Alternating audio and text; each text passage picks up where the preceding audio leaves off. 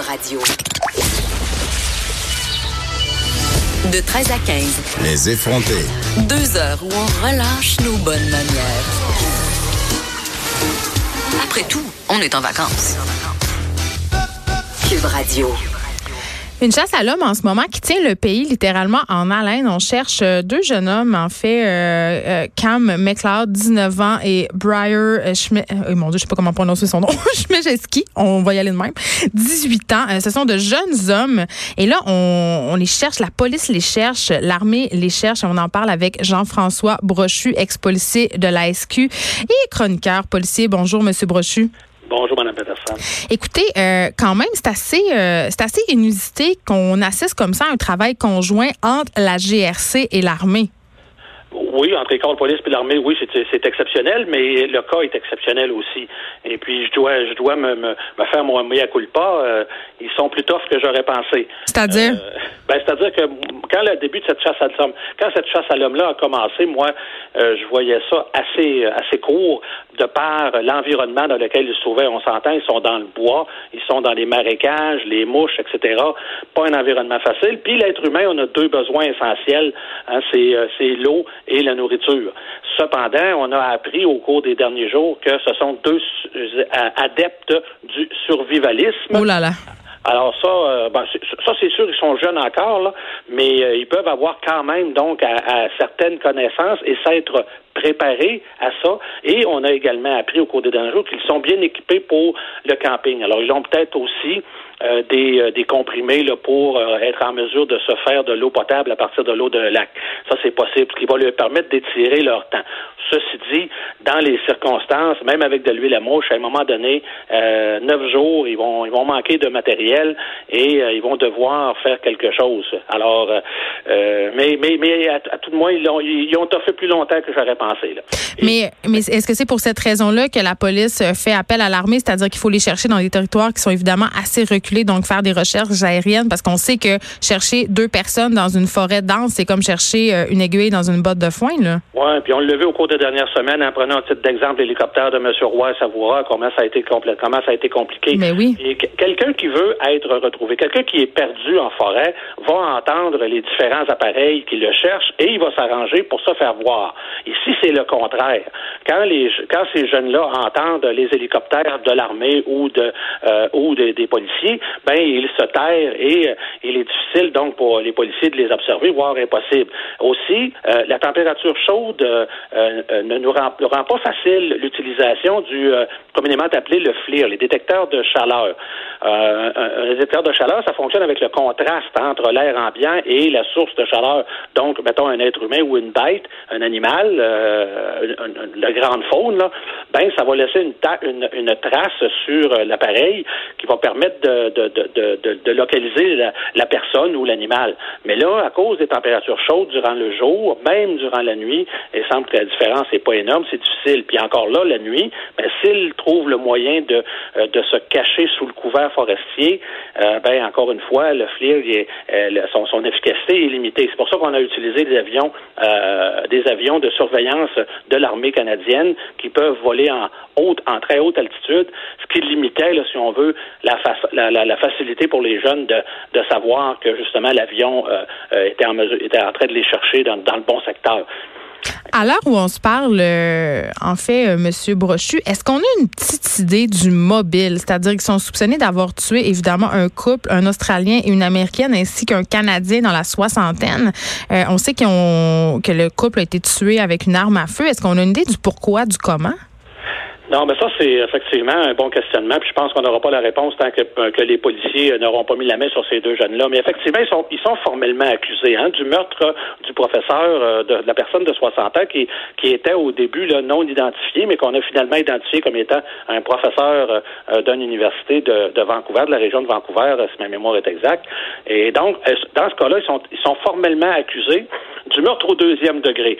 ça, ça peut toujours changer avec avec le, le, le, le, temps, si on veut, avec l'enquête qui progresse, mais pour les policiers, ça leur permettait, avec cette accusation-là, de d'émettre un mandat pan-canadien et de développer, donc, de pouvoir mettre des ressources à la disposition des, des policiers de la GRC. Euh, quant au, au, couple, effectivement, euh, de l'Amérique, de, l'américaine et de son euh, ami de l'Australie, ils sont soupçonnés, à ma connaissance, ils font pas l'objet d'accusation, mais encore une fois, moi, si j'étais enquêteur dans ce dossier-là, j'étais chef d'équipe, ce n'est pas une priorité d'avoir de, les accuser dans celle-là, parce que, encore une fois, on a déjà tout ce qu'il faut pour les, les, les appréhender. Mais il y a certainement, à mon sens, un lien qui est fait entre les deux événements et je serais pas surpris que ce soit à l'aide de l'arme à feu. Euh, vous savez. Euh, vous voulez dire que ce soit la même arme qui est servie pour les trois homicides? Ouais, voilà. C'est c'est pas c'est pas quand on dans un dans des circonstances comme celle-là, il serait étonnant que le, le modus operandi, c'est-à-dire la façon de travailler des deux jeunes, la façon de tuer, la façon d'assassiner, soit différente dans un cas comme et dans l'autre. Le seul élément qu'on peut avoir ici que je n'écarte pas, mais pas du tout, dans le cas de la jeune américaine, c'est qu'elle a été aussi victime d'agression sexuelle. Et ça, les policiers à ce stade-ci le savent. Euh, si c'est le cas, ben, ça sera une accusation de meurtre au premier degré sans, euh, dans son cas. Mais ça, je ne dis pas que c'est le cas, là, mais je serais pas surpris que ce soit, euh, ce soit arrivé. Ça, on, a des, dans des circonstances comme celle-là, là, c'est pas quelque chose qu'on peut écarter. Mais vous avez raison de dire que je pense que les armes à feu ou l'arme à feu a permis d'identifier ces deux jeunes-là, les, les relier à ces meurtres-là de la façon suivante, c'est que en rencontrant les familles, on sait que, que, que les jeunes sont des survivalistes, on sait qu'un des jeunes a un tel type d'arme à feu, on recherche cette arme à feu-là dans sa chambre, dans ses appartements, on ne la trouve pas. Et le type d'arme à feu, le calibre de l'arme à feu est celui qui a est le même que celui qui a permis de tuer euh, le, professeur euh, de, l'université. Alors donc, c'est comme ça, selon moi, qu'on a fait un lien. Euh, je ne carte pas la possibilité de témoin par-dessus ça, là, mais là, on est capable de faire un lien, ça c'est certain. Est-ce que vous pensez, selon vous, Jean-François Brochu, toujours que c'est une possibilité que ces deux suspects-là quittent le pays? Euh, écoutez, ils sont, très loin. Ils n'ont pas d'intérêt à le faire parce que, ben, d'abord, ils ne seront pas capables de le faire par avion. Euh, aller vers les États-Unis, écoutez, on parle d'une méchante ride. Euh, non, je ne penserais pas. Je pense qu'éventuellement, ça va finir que. Vous savez, il y il y a une autre affaire qu'il ne faut pas écarter, c'est qu'un de ces deux jeunes-là a manifesté, aurait manifesté l'intention auprès de, de, ses parents euh, de mourir dans une fusillade avec les policiers. Et ça, euh, si, si c'est s'ils euh, conservent cette idée-là, ben on, donc les policiers savent exactement que ça va être dangereux là, quand ils vont quand ils vont les localiser, parce que son intention, ben, ça ils n'ont rien à perdre. Ben, lui, mais l'autre, ça m'étonne qu'il reste. non, on a vu des cas comme ça. On en a vu à Trois-Rivières il y a quelques années euh, où euh, un des deux change d'idée. Hein, ça fait, puis ça amène celui qui était décidé ben, à être moins décidé un peu. Parce que c'est assez rare là, que les deux s'en tiennent à la, euh, à la même idée d'aller jusqu'au bout. Là. Et, on verra. On verra. Parce qu'à un moment donné, c'est sûr qu'ils vont leur mettre la main au, au, au collet. Là. Et là, euh, c'est la journée euh, sur la sensibilisation pour l'enlèvement d'enfants et c'est aussi aujourd'hui qu'on célèbre, entre guillemets, un triste anniversaire, celui de l'enlèvement euh, de Cédrica Provencher. je peux pas m'empêcher de vous demander peut-être de faire un peu le point sur cette enquête-là parce qu'il y a eu beaucoup de rebondissements. On a un suspect dans la mire des policiers qui est Jonathan Betté, qu'on n'est pas capable de pogner parce qu'on n'a pas assez de preuves, parce qu'on n'aurait pas assez de preuves. Est-ce qu'il y a encore des enquêteurs qui travaillent sur ce dossier-là? Oui, et, tant que M. Betté ne fait pas l'objet d'accusation, il est innocent de ce crime-là. Hein. Ben oui. Moi, euh, moi, puis, puis, moi, je, je, je, suis loin de le, de, de le condamner. Là. Il, il, euh, ceci dit, dans ce dossier-là, il y a des, euh, il y a des difficultés importantes. Je pense que la SQ a essayé euh, tout ce qu'elle pouvait faire. Euh, ils sont même allés, on le sait, vous vous souviendrez, à, tenter une opération euh, euh Mr. Big, une opération d'infiltration en crime majeur qui vise à justement tenter d'obtenir justement les aveux de l'individu. Et ça, c'est controversé, cette méthode-là, parce qu'on pousse au crime.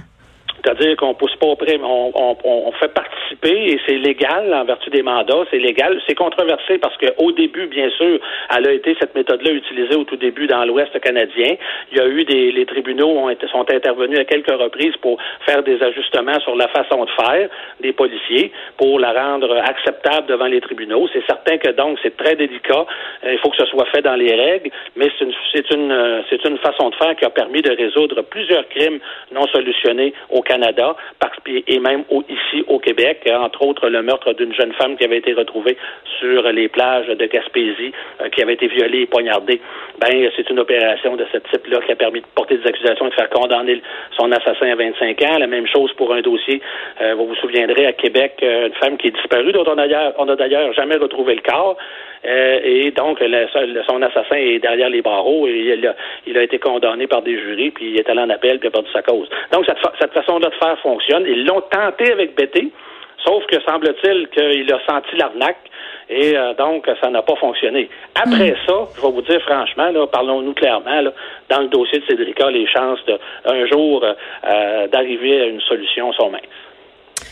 Eh bien, euh, ben oui. Puis évidemment, c'est une histoire qui a touché le Québec euh, en entier, qui continue à nous toucher. Merci de nous avoir parlé, Jean-François Brochu. On vous rappelle qu'on vous êtes ex-policier de la SQ et chroniqueur euh, affaires policières.